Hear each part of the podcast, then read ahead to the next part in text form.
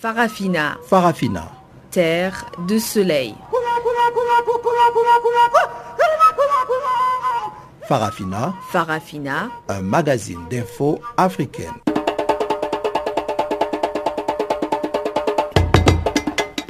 Présentation Pamela Kumba. Bonjour à tous et merci de nous rejoindre encore une fois pour ce magazine des actualités en français sur Channel Africa. Suisso Machero est à la technique et voici les titres. Le verdict est tombé au Sénégal. Khalifa Sall, le maire de Dakar, a été condamné en appel à 5 ans de prison ferme pour escroquerie. En Côte d'Ivoire, le PDCI d'Henri Conan Bédier demande une prolongation dans la date du dépôt des candidatures aux élections locales du 13 octobre. Et en santé, nous irons suivre le lancement de la campagne de vaccination contre la poliomyélite à l'est de la République démocratique du Congo. Et voilà donc pour les grandes lignes du jour. Sans plus tarder, cédons d'abord l'antenne à Guillaume Cabissoso. On se retrouve tout de suite après ce bulletin des informations qu'il va nous présenter.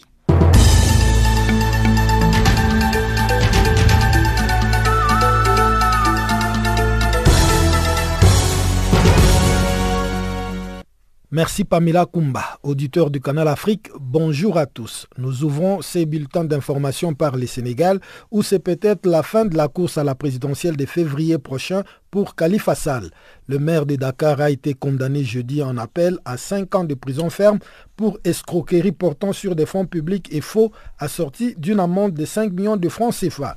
Une peine qui reste identique à celle prononcée en première instance dans l'affaire de la caisse d'avance de la mairie de Dakar. La Cour a également condamné Khalifa Sall et trois autres de ses co-accusés à payer solidairement la somme de 1,8 milliard de francs CFA à l'État du Sénégal. Le verdict a été prononcé ce jeudi en l'absence du condamné et de ses avocats qui ont déserté le prétoire depuis le 26 juillet dernier pour dénoncer une justice expéditive. Par la voix de ses avocats, justement, Khalifa Sall a d'ores et déjà annoncé son intention de se pourvoir en cassation. Direction à présent l'Éthiopie où 18 personnes ont été tuées jeudi dans les crashs d'un hélicoptère militaire dans la région Oromo au sud d'Addis Abeba, la capitale. Tous les passagers, c'est-à-dire 15 militaires et 3 civils, ont péri lors de ce crash. L'hélicoptère qui appartenait au ministère de la Défense s'est écrasé lors d'un vol de Dir Dawa au nord-ouest du pays à 40 km au sud-est d'Addis Abeba avec 18 personnes à son bord, a précisé la télévision Fana qui ne fournit aucune information sur les circonstances du crash. Rappelons qu'en 2013, un avion cargo militaire éthiopien s'était écrasé à l'atterrissage à l'aéroport de Mogadiscio, faisant quatre morts parmi les six membres d'équipage. De plus amples informations sur cet accident vous seront données dans notre prochaine édition. La Cour pénale internationale va rendre le 17 septembre prochain sa décision en appel sur une peine à l'encontre de Jean-Pierre Mbemba, ex-chef de guerre et aspirant à la présidentielle dans ces pays, dans une affaire de subordination de témoins. Après plus de dix ans de détention, l'ancien vice-président congolais est en liberté provisoire depuis son acquittement surprise en appel en juin devant la CPI des crimes de guerre et des crimes contre l'humanité. Dans une affaire distincte, l'accusé avait été condamné en mars 2017 en un an de prison et 300 000 euros d'amende pour subordination des témoins dans le cadre de son procès. La Cour d'appel avait confirmé sa culpabilité en mars tout en demandant une peine plus lourde. La décision du 17 septembre prochain va intervenir deux jours avant la publication de la liste définitive des candidats à l'élection présidentielle en République démocratique du Congo, prévue le 23 décembre, à laquelle Jean-Pierre Mbemba a été écarté par la commission électorale en raison de sa condamnation par la CPI pour subordination de témoins. Ses avocats ont saisi depuis lundi la Cour constitutionnelle après l'invalidation de son dossier. Le Parti démocratique des Côtes d'Ivoire, l'une des trois grandes formations politiques du pays, a demandé mercredi les reports des prochaines élections locales. Lors d'une conférence de presse, le secrétaire exécutif du PDCI a jugé nécessaire de décaler la date des élections municipales et régionales prévues le 13 octobre pour tenir compte des derniers événements politiques. Raison évoquée par le numéro 2 du parti, l'annonce faite le 6 août dernier par le président Alassane Ouattara d'une réorganisation de la commission électorale mais également la période des vacances judiciaires qui freine la délivrance des documents nécessaires à tout dépôt de candidature. Le PDCI a également évoqué le cas de ces 18 candidats présents sur la liste du RHDP, le parti unifié, ce avant de dénoncer une tentative de débauchage de ces cadres et des menaces émanant du parti présidentiel. Pour rappel, les dépôts des candidatures pour ces locales devraient prendre fin mercredi. Enfin, pour terminer, le président mauritanien a promis de tout faire pour empêcher l'opposition d'obtenir une majorité au Parlement à la faveur des élections législatives de samedi prochain. Mohamed Oul Abdel Aziz s'exprimait ainsi en marge d'un dîner organisé mercredi soir à Nouakchott par les comités de campagne électorale de l'Union pour la République, le parti au pouvoir. Les élections de samedi, qui portent aussi sur les conseils municipaux et régionaux, sont marquées par la participation de tous les spectres politiques dans le pays, y compris l'ensemble des formations de l'opposition. Ould Abdelaziz vient de terminer une tournée qu'il a amenée dans les capitales des provinces du pays afin de mobiliser en faveur de son parti. La menace la plus sérieuse pour la majorité présidentielle en Mauritanie est incarnée par les partis Tawassul d'obédience islamique qui occupent actuellement la deuxième place au Parlement après l'UPR. Fin de ce bulletin d'information. À vous le micro Pamela Kumba pour la suite de notre programme.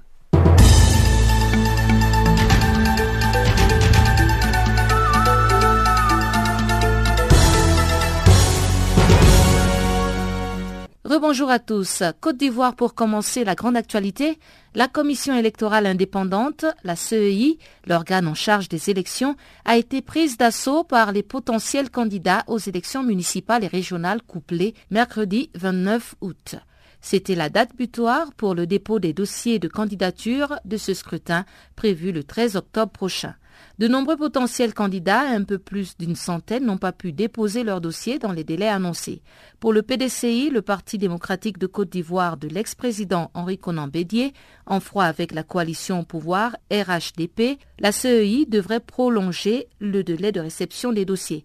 Un avis partagé par plusieurs autres partis de l'opposition, notamment le FPI, le Front populaire ivoirien de Laurent Gbagbo. Notre correspondant nous en parle. Suivez donc Marius Kwasi depuis Abidjan, la capitale ivoirienne. Hier, à la mi-journée, l'on pouvait constater encore l'affluence des potentiels candidats aux élections municipales et régionales couplées dans la cour de la commission électorale indépendante, lieu de dépôt des dossiers de candidature. Une influence expliquée en partie par le retard accusé pour l'obtention de certaines pièces administratives. Et jusqu'en fin de journée, certains candidats étaient encore dans l'attente de certaines de ces pièces pour compléter leur dossier de candidature et se faire enregistrer. Un potentiel candidat nous donne ici quelques raisons de cet attroupement. Tout cela devait faire euh, fiscalité, reçu de fiscalité à Galois. On s'est tous retrouvés au même moment.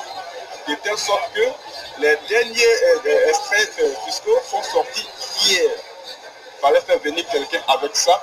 Et encore, même les, autres papiers administratifs tels que le certificat de nationalité, il y a tel un attroupement de personnes qui font qu'on est obligé de soutenir parfois pour avoir les papiers. Le Parti démocratique de Côte d'Ivoire, le PDCI de l'ex-président ivoirien Henri Bédier, demande un réaménagement, voire un prolongement de la date de dépôt des candidatures et de la tenue des élections municipales régionales couplées. C'est au cours d'une conférence de presse tenue hier à son siège que le plus vieux parti politique du pays s'est prononcé sur la question. Une conférence de presse qui a par ailleurs donné aussi la position de ce parti sur la question de la double candidature de certains de ses cadres, notamment ceux figurant sur la liste du RHDP, le Rassemblement des Oufouettis pour la démocratie et la paix, et aussi concernant l'utilisation de son logo. Le professeur Maurice Kakugikawe, secrétaire exécutif du PDCI.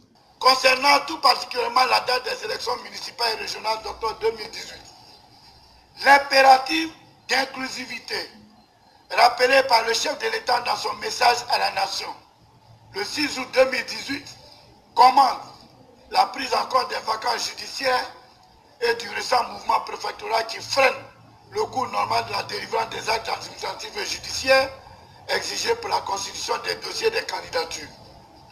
Le PDCI RDA juge qu'il convient que des dispositions pratiques et techniques soient prises pour un réaménagement des dates de dépôt des dossiers de candidature et de tenue du scrutin. En emboîtant le pas au secrétaire exécutif du PDCI, Pascal Affinguessan, le président d'une des ailes du Front populaire ivoirien, le FPI de Laurent Gbagbo, a également plaidé au cours d'un point de presse pour un réaménagement de la date des élections municipales et régionales.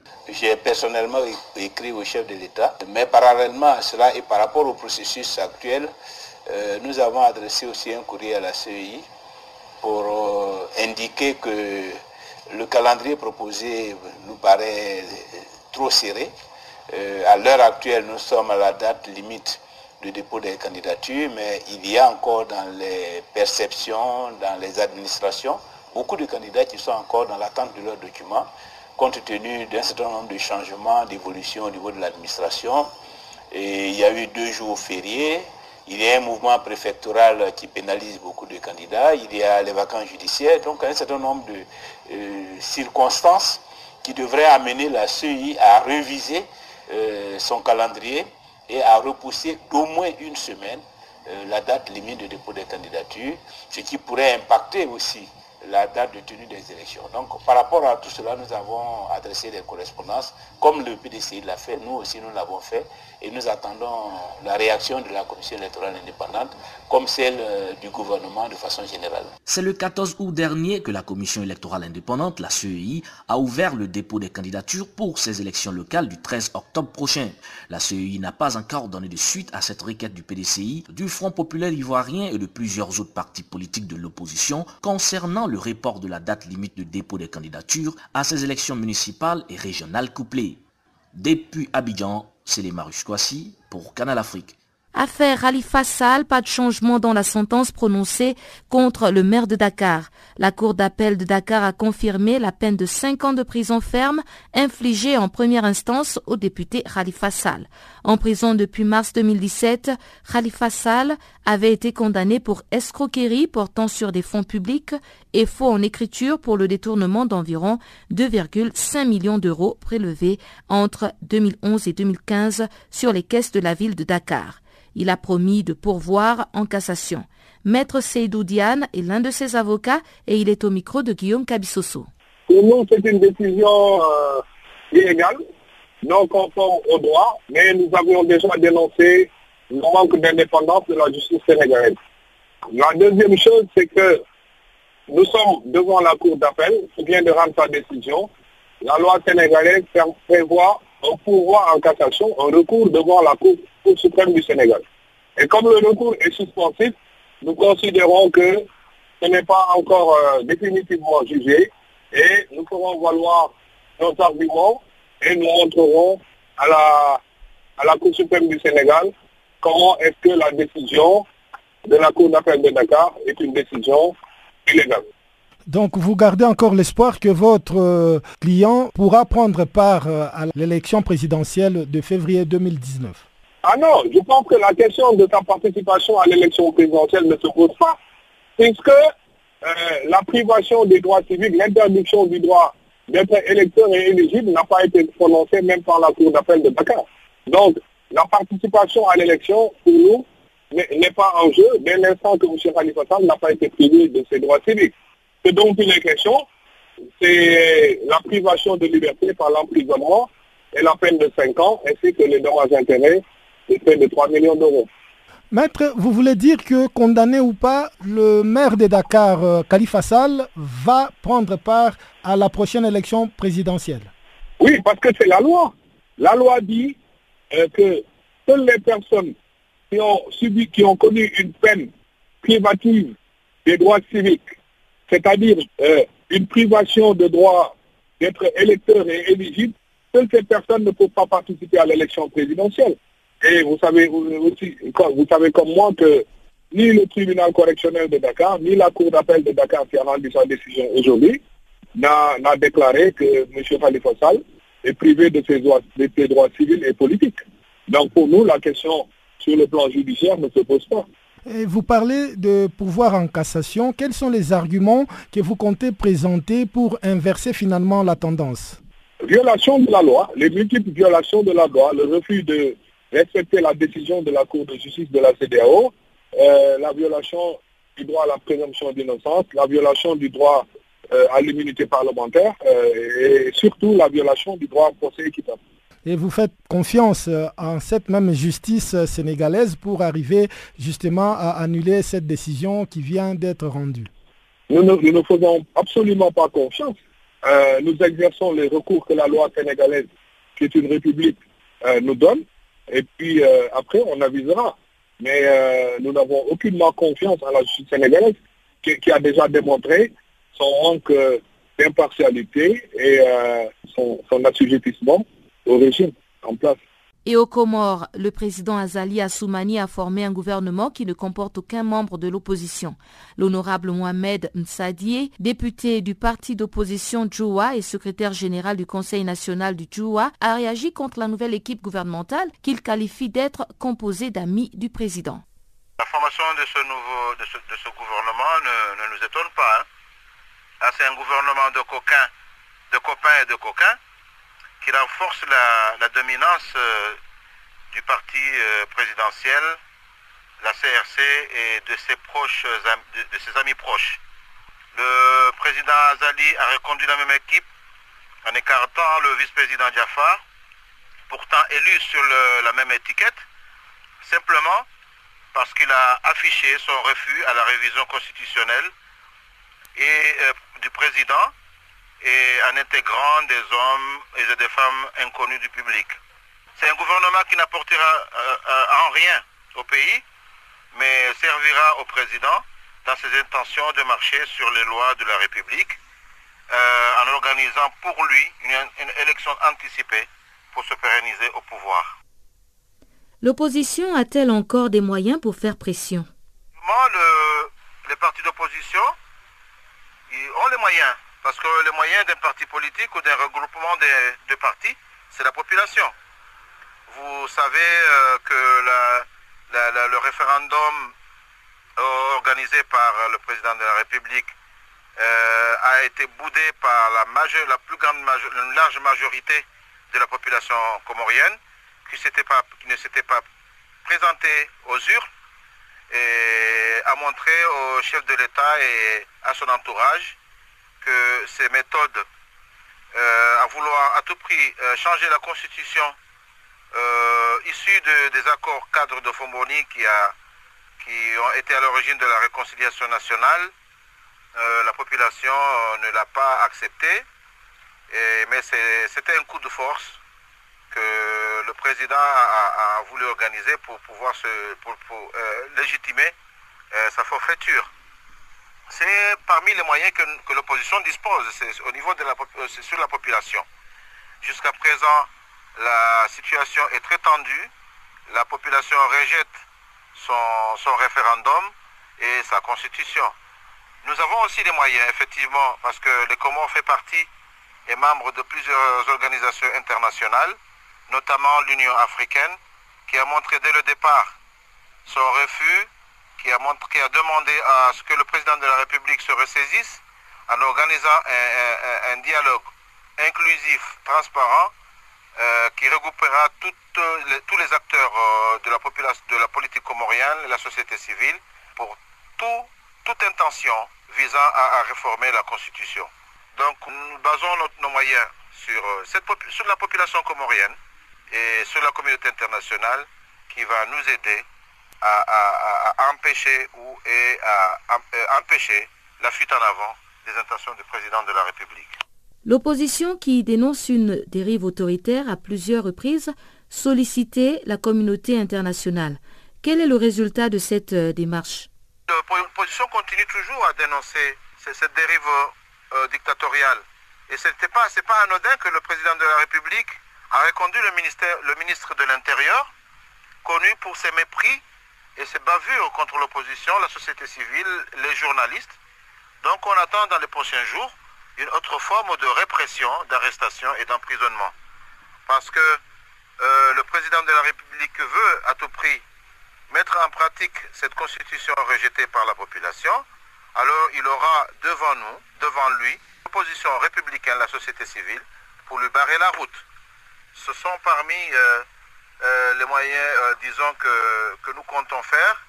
Et la communauté internationale, que ce soit l'OIA, l'Organisation des Nations Unies, la COI, mais aussi l'Union européenne, dénoncer ces, actes barbares, ces, emprisonnements politiques.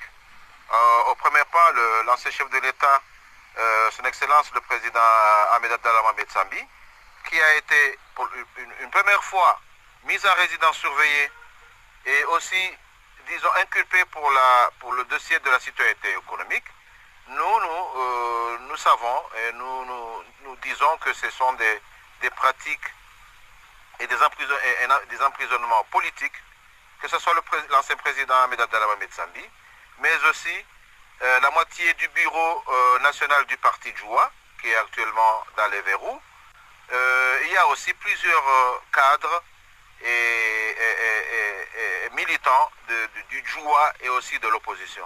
Au Burundi, l'opposition ne reconnaît pas la nouvelle commission électorale nationale indépendante qui a été approuvée mercredi par l'Assemblée nationale et le Sénat en l'absence des députés du groupe d'opposition Amizero Yabarundi qui ont boycotté la séance. Cette nouvelle CNI, conforme à la nouvelle constitution du Burundi de mai 2018, a été adoptée à la majorité absolue. Elle voit ses membres passer de 5 à 7. Suivons la réaction de Tassien Sibomana, porte-parole de l'UPRONA de l'opposition et un des deux porte-parole de la coalition Amizero Yabarundi. Il est interrogé par Guillaume Kabisoso.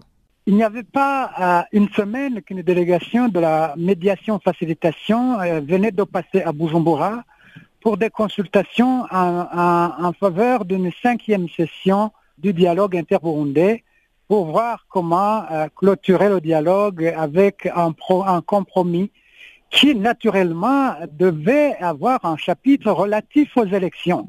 Alors, et le gouvernement et le parti au pouvoir ont tous confirmé leur participation à cette cinquième session, en précisant d'ailleurs de leur part mais même si ce n'est pas euh, l'ordre du jour officiel, au moins de leur côté, ils avaient officiellement dit qu'ils étaient prêts à discuter de la feuille de route sur les élections de 2020. Alors, comment à, comprendre que une feuille de route pour les élections dont nous ne précisons pas les échéances, même si euh, du côté euh, du pouvoir en place c'est déjà fixé à 2020, mais de toute façon, comment comprendre qu'ils sont prêts à échanger avec l'opposition sur cette feuille de route et, à engager la double vitesse pour mettre en place euh, la commission électorale nationale indépendante, alors que vous savez que c'est une des composantes euh, importantes euh, du processus électoral qui se veut crédible.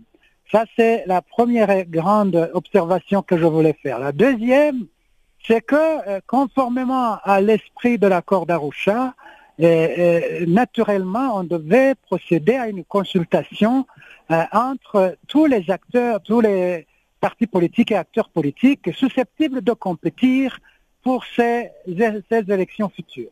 Ce qui n'a pas été le cas pour nous, la coalition Amiseria Barundi, alors que quiconque, qu'il soit burundais ou étranger, qui suit de près la politique burundaise, il serait inconcevable d'entreprendre une compétition sans euh, la participation de la coalition qui a déjà prouvé son dont elle est capable euh, à travers les différents scrutins euh, même mal organisés soit-il. Monsieur Tatien, est-ce que vous reconnaissez cette CENI qui vient d'être installée? Pas du tout, justement pas, parce que cette CENI devrait provenir d'un consensus issu du dialogue interburundais d'Arusha.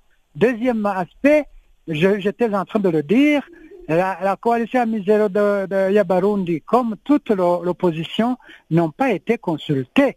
même celui dont vous parlez, qui serait membre de la coalition, n'a jamais fait l'objet d'aucun mandat de la dite coalition. Probablement qu'il y aurait fait un virage. vous savez, les calculs pour certains ne sont pas pour ne sont pas nouveaux. Donc, vous comprenez que la coalition ne peut pas reconnaître cette CENI. Et alors, M. Euh, Monsieur Tatien, que comptez-vous faire euh, actuellement? Vous avez été exclu du processus qui a conduit à l'établissement de cette euh, CENI. Qu'avez-vous comme parade à cela? Vous savez, en politique, tout n'est pas linéaire. Cela est une conséquence, une première conséquence négative de la Constitution qui a été euh, forcée via le, référendum du 17 mai passé. Et, ça, c'est la conséquence parce que la Constitution en question donne euh, les pleins pouvoirs au président de la République de nommer et le gouvernement et toutes les autres formes d'institutions, y compris la CENI, sans devoir consulter personne. Donc vous comprenez que autant nous décrions cette constitution, autant nous allons décrier toutes ces conséquences. nous comptons donc faire euh, euh, cette plaidoirie euh, auprès de, de la communauté est-africaine qui a accepté de piloter le processus de dialogue pour le compte des Nations Unies et de l'Union africaine. Parce que si on ne le fait pas, ça sera une compétition qui n'en est pas une parce que la, la Constitution à soi consacre le parti CNDD-FDD comme un parti unique. Place maintenant au bulletin des informations économiques. Chanceline Louraquois est à la présentation.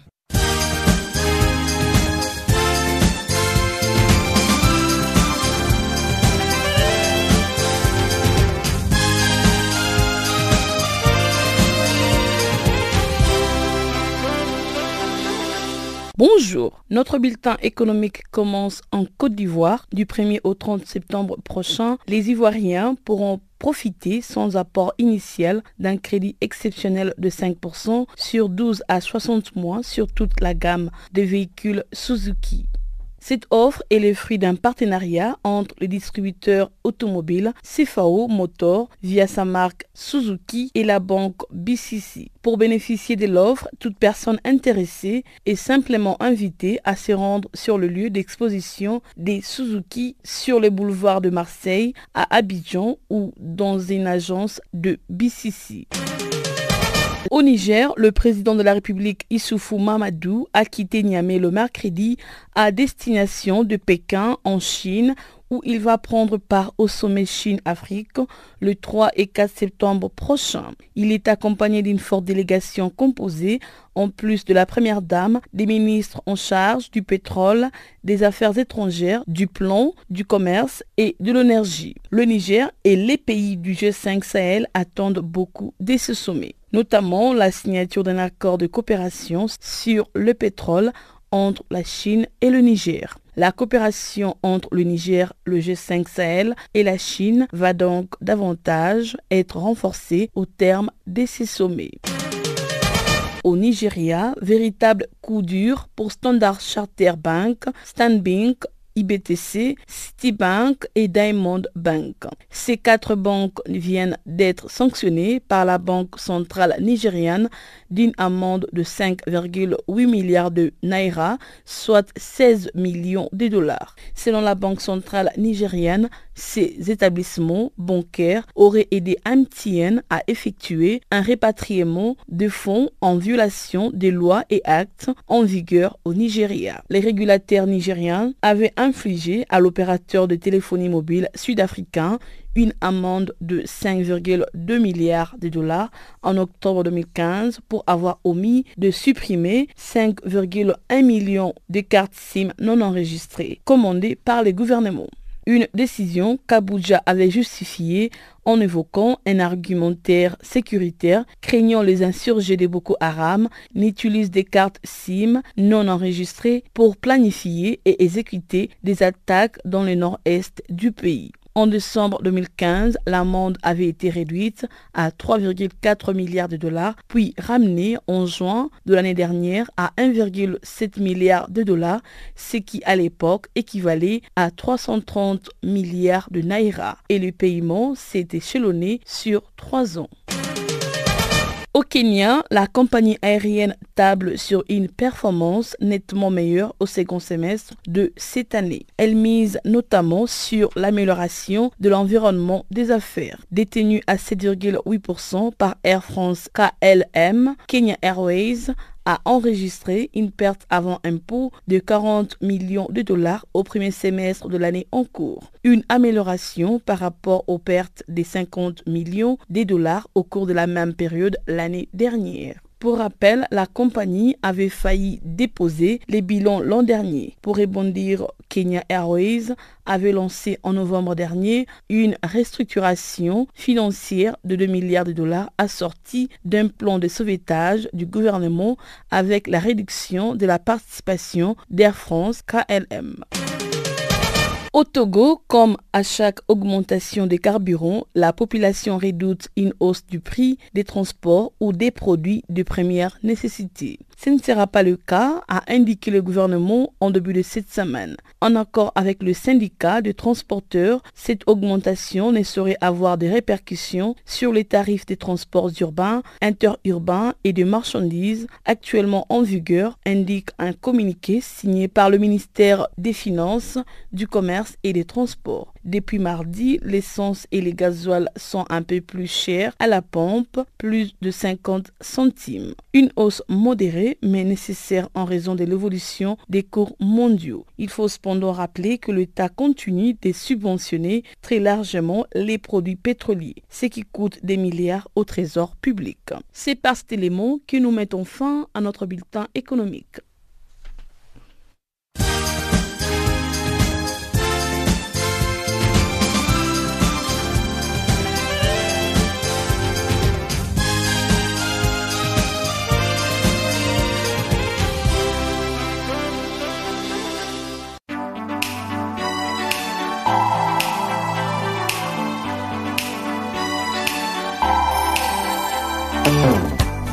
Vous ratez les points chauds de l'actualité cette semaine, si vous ratez les points chauds de l'actualité cette semaine,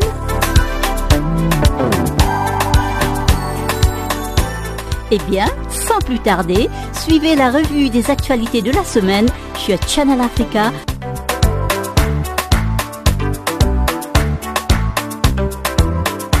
Retrouvez le podcast sur nos sites internet www.channelafrica.co.za.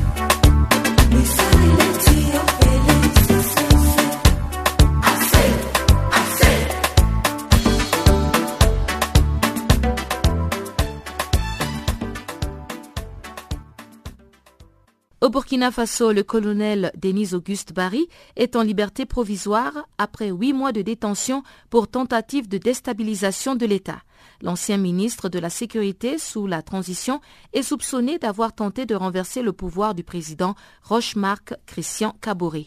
Le récit de Chanceline Louraquois. Cette décision fait suite à une audience en appel de ces dossiers instruits devant la juridiction militaire. Inculpé pour complot et incitation à la commission d'actes contraires à la discipline et au devoir, puis placé sous mandat de dépôt le 4 janvier dernier à la maison d'arrêt et des corrections d'armée, les colonels Auguste Denise Barry avaient été interpellés le 29 décembre 2017 pour une tentative de déstabilisation du pouvoir du président Roch-Marc Christian Caboret. Au cours de l'enquête préliminaire, la gendarmerie nationale burkinabé avait expliqué qu'il est ressorti clairement qu'un projet de soulèvement populaire était prévu pour le 30 décembre 2017 avec pour but ultime de contraindre le régime légalement élu du président Roch-Marc Christian Caboret à démissionner. Dans le cadre de la même affaire, Trois individus de civils avaient été interpellés par la gendarmerie et déposés le jeudi 11 janvier à la maison d'arrêt et des corrections des armées. Il s'agit de Justin Yeta, un commerçant, Fulbert Nana, un jardinier et Sayuba Zongo, un électricien. Ces derniers ont tous bénéficié depuis quelques mois d'une remise en liberté provisoire. Les dossiers est toujours entre les mains de la justice. Ministre de la Sécurité sous la transition dans un gouvernement dirigé par Yakuba Isaac Zida en exil au Canada, un poste qu'il avait brièvement également occupé pendant trois mois en 2011 sous Blaise Compaoré. Les colonels Barry avaient été démis de ses fonctions par le président Michel Cafando. Le régime de sécurité présidentielle qui avait fait pression pour qu'il soit écarté lui reprochait d'instrumentaliser les organisations de la société civile qu'il réclamait une réforme de l'armée et surtout la dissolution du dit régiment. Isaac Zida s'est emparé du pouvoir le 1er novembre 2014 au lendemain de la chute des Compaoré chassés le 31 octobre 2014 par une insurrection populaire après 27 ans au pouvoir. Après les fortes pressions des partis politiques de la société civile et de la communauté internationale, Isaac Zida avait cédé le pouvoir au bout de trois semaines à Michel Kafando, un ancien diplomate à la retraite qu'il avait aussitôt nommé Premier ministre dans le gouvernement de transition. Le départ du colonel Barry, considéré comme le bras droit de Isaac Zida, était alors farouchement réclamé par l'armée et on en parlait dans nos éditions précédentes, les trois activistes nigériens interdits de séjour à Agadez, dans le nord du pays, sont toujours confinés là-bas. Ils ont passé la nuit dans un hôtel sous haute sécurité. Ils sont allés animer des conférences publiques dans le cadre de la lutte qu'ils mènent contre les mesures fiscales contenues dans la loi des finances de 2018. On fait le point de cette situation avec notre correspondant au Niger, Abdul Razak Idrissa. Les trois activistes de la société civile sont toujours à Agadez, hébergés dans un hôtel fortement sécurisé. Hier, en effet, ils ont rejeté l'offre qui leur a été faite de rentrer à Niamey dans un avion affrété par les autorités. Ils ont justifié leur rejet de cette offre pour des raisons de leur propre sécurité. L'on apprend après que la décision de l'interdiction de leur séjour est motivée par le fait qu'un d'entre eux, nous Mamadou Arzika en l'occurrence, est déclaré non grata dans cette ville fortement peuplée par les Touaregs. Celui-ci aurait en effet en 2008 appelé à leur extermination alors qu'une nouvelle rébellion Touareg naissait dans la zone. Rissa Feltou, maire de la ville d'Agadez. Un certain nombre de la région euh, ont demandé effectivement à M. Arzika de ne pas mettre pied, enfin, euh, en tout cas, euh, qu'il est considéré persona non grata et que pour des raisons euh, de certains propos euh, inadmissibles et impardonnables qu'il a eu à tenir à une certaine époque. Voilà ce qui a suscité effectivement, euh, nous disons et nous le répétons que M. Nouarzika, au regard des propos et des, propos racistes et d'appel à l'extermination des populations, il ne doit pas venir à Grèce en tout, en en tout bon moment, venir encore une fois de plus narguer euh, narguer la mémoire, narguer effectivement euh, tout simplement euh, les populations au niveau de la région d'Agadez. Nuhu Arzika a nié avoir tenu de tels propos et pour leurs camarades présents ici à Niamey, cela constitue un précédent dangereux pour l'unité du pays. Munkela Halidou, membre du collectif de la société civile nigérienne. Aujourd'hui, le Niger est en train de tirer complètement vers le bas parce que je crois que c'est la plus grosse bassesse que nous avons jamais rencontrée dans notre pays où on empêche à des citoyens honnêtes de pouvoir vaquer, en tout cas légalement, à leur occupation. Vouloir empêcher à, nos camarades Ali Idrissa Mous Kiangari et nous Arzika d'être de la ville d'Agadez comme si nous ne sommes pas au Niger, comme si Agadez était notre territoire indépendant autre que le territoire nigérien. Je crois que c'est extrêmement grave ce qui se passe et, nous pensons quand même que ça dénote une fois de plus que le président de la République est passible d'une haute trahison parce qu'aujourd'hui, nous avons compris que le tissu social du Niger est complètement ébranlé et que nous n'avons aucune solution aujourd'hui que de demander au peuple nigérien de se lever et de se battre. Si on peut interdire à des Nigériens d'être, de circuler dans une partie du territoire nigérien, mais rassurez-vous que c'est extrêmement grave et c'est dangereux pour la quiétude sociale de notre pays. Mais je pense quand même qu'il revient au peuple nigérien, une fois de plus, de se mobiliser et de pouvoir mettre fin à cette dérive du président de la République. Parce que nous ne pouvons plus continuer à indexer X ou Y. Dans cette situation, le président de la République, Issouf Mahamadou, est le seul et unique responsable. Il est le seul coupable aujourd'hui de la situation dans laquelle se trouve le peuple nigérien. Réagissant à cette situation, le ministre de l'Intérieur par intérim estime que même si l'hostilité des populations d'Agadez quant à la présence de Nouadzika sur leur territoire est légitime, elle doit s'exprimer sans heurter les droits des autres. Kala Moutari. Des élus d'Agadez, euh, certainement euh, une partie de la population d'Agadez, a cru devoir manifester son indignation. Euh, c'est une c'est un droit aussi de cette, de cette population, mais ce droit ne leur donne pas de prise sur la liberté et le droit des autres. Donc nous considérons que c'est un incident qui, qui s'est produit. Comme je l'ai dit, nous allons créer les conditions du retour de la sérénité et inviter ces activistes à reprogrammer leur activité et les faire comme ils l'ont fait Un juge doit se prononcer en principe cet après-midi à Agadez sur la légalité d'abord de l'interdiction de séjour de citoyens dans une partie du territoire nigérien, ensuite sur l'arrêté du maire de la ville interdisant la tenue des conférences publiques que devraient animer les trois acteurs de la société civile dans la ville d'Agadez.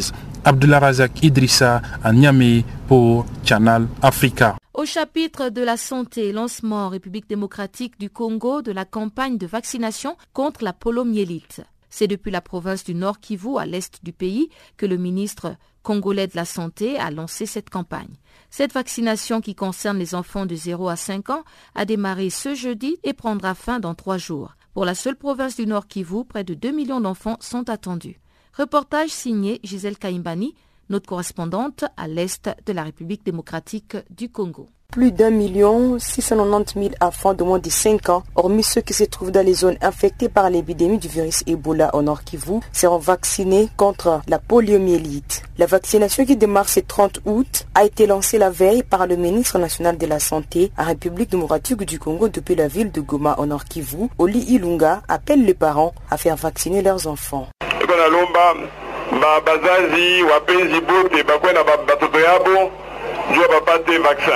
Je demande aux parents de disponibiliser leurs enfants pour ce vaccin. Vacciner ton enfant veut dire que tu l'aimes. Alors je viens ici au nom du gouvernement.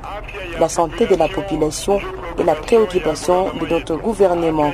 Votre santé est la préoccupation majeure du gouvernement congolais. J'ai appris que vous êtes venues nombreuses pour que je vaccine vos enfants.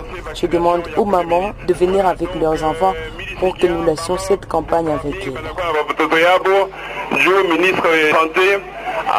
vacciner.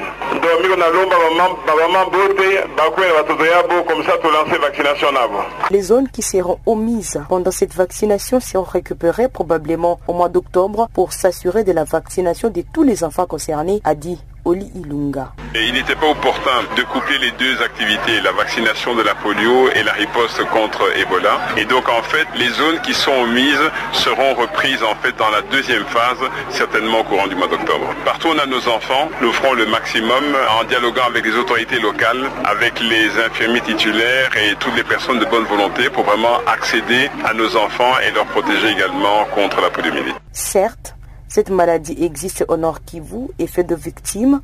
Pascal, ce jeune garçon en est une preuve vivante. Il appelle les parents à faire vacciner leurs enfants.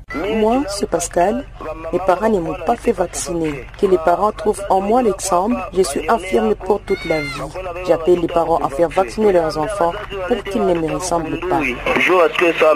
Ce vaccin qui sera utilisé permettra l'interruption de la circulation de ce virus en RDC, a dit un représentant de l'Organisation mondiale de la santé lors du lancement de cette campagne. Le vaccin qui sera utilisé est un vaccin très immunogène et qui est susceptible de protéger tous les enfants cibles qui l'auront reçu. Il s'agit du vaccin monovalent type 2. Cette campagne a deux phases. Si elle est bien menée, permettra à coup sûr d'interrompre la circulation du poliovirus en RDC. Les ressources, tant humaines que matérielles mobilisées pour cette campagne, sont à la dimension du problème à résoudre. J'ai pu vous assurer que tous les partenaires sont avec vous et à vos côtés pour aller jusqu'au bout de cet engagement que la RDC a pris en mai 1988 avec les autres pays du monde. Vacciner, c'est aimer son enfant. Voilà les thèmes retenus pour cette campagne cette année. Eva du 30 août au 1er septembre 2018 et la stratégie utilisée est le porte-à-porte. Depuis Goma, Gisèle Kaimbani pour Canal Afrique.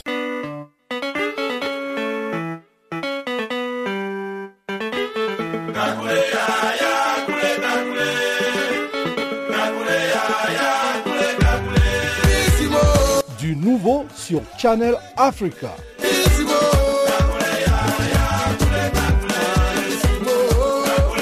Farafina, votre programme en français change d'horaire sur nos différentes plateformes. À partir du 1er novembre 2017, retrouvez-nous de 16h à 17h en temps universel sur DSTV, canal 802 et sur Internet live streaming à l'adresse www.channelafrica.co.za. En ondes courte et sur le satellite, retrouvez-nous tous les jours à la même heure, 16h à 17h en temps universel, mais aussi en rediffusion de 23h à minuit. Channel Africa. Et voilà donc pour la grande actualité, mais avant de nous dire au revoir, suivez le bulletin des sports apprêté et présenté par Chanceline Louraquois.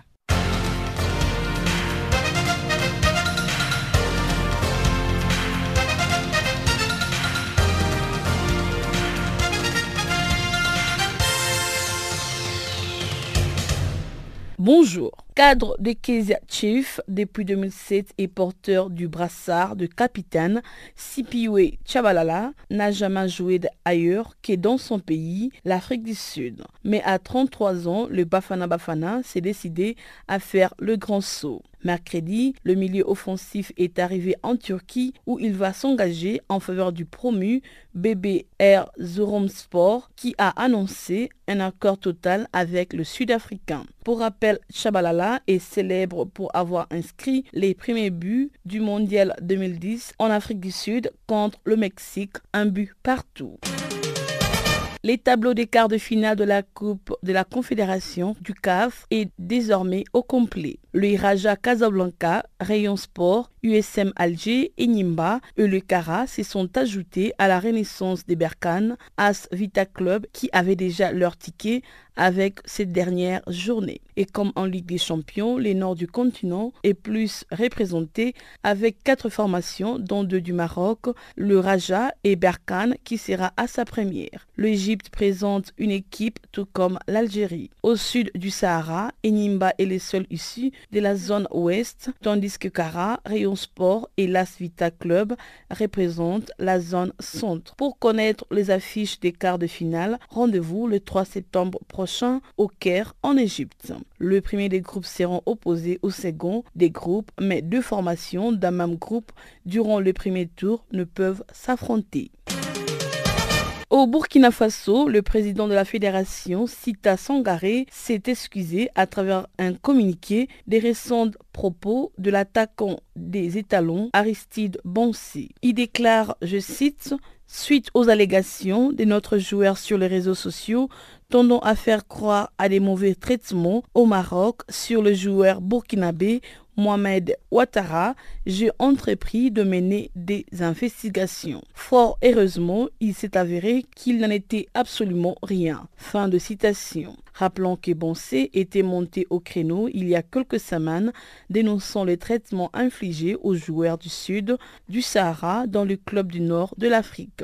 Il y a même une vidéo publiée sur les réseaux sociaux où il fustigait également le mythisme des instances retenu dans le dernier instant pour accueillir la Coupe d'Afrique des Nations 2015 à la place du Maroc, la Guinée équatoriale pourrait de nouveau voler au secours de la Confédération africaine de football pour la prochaine Cannes. Se montrant sceptique quant à la capacité du Cameroun d'accueillir la Cannes 2019, le président de la CAF, Ahmad Ahmad, a indiqué que la Guinée équatoriale est intervenue au dernier moment pour accueillir la Cannes 2015 et cela peut encore arriver. Et pour les Malgaches, Ahmad Ahmad a souligné que le pays d'Obiang Nguema semble le mieux placé. Le président de la CAF, Ahmad Ahmad, a conclu que si le Cameroun n'est pas prêt, ce n'est certainement pas le pays qui le remplacerait qui manque. Déjà qualifié pour le quart de finale de la Coupe de la CAF, la RS Berkane et Al Maskri s'est livré un petit duel à distance pour la première place du groupe B le mercredi à l'occasion de la dernière journée. En tête avant cette ultime levée, la RSB Berkane n'a pas tremblé et s'est assuré de garder sa pole position en s'imposant par 2 buts à 1 à domicile contre l'UD Songo. Un nouveau but d'Alain Traoré a mis les Marocains sur la voie en sixième minute et malgré l'égalisation du Condé pour le club du Mozambique à la 47e minute. Ferran a assuré la victoire au local à la 110e minute. Également à domicile, Al-Maskri a assuré contre Al-Hilal par 2 buts à 0 sur 2 buts des Grimfons à la 20e minute, puis Marcelo à la 107e minute. Insuffisant toutefois pour ravir les commandes de la poule Aberkan qui termine avec un point d'avance.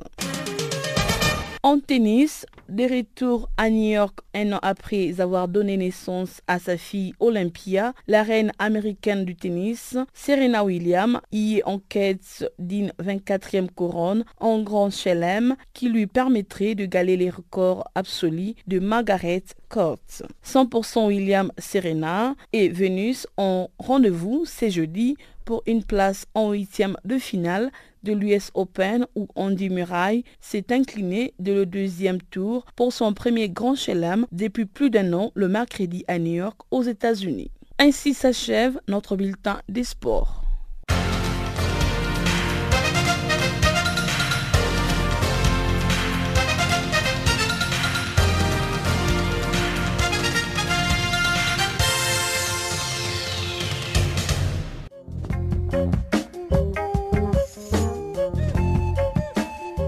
C'est donc sur cette note que s'achève votre magazine des actualités en français sur Channel Africa.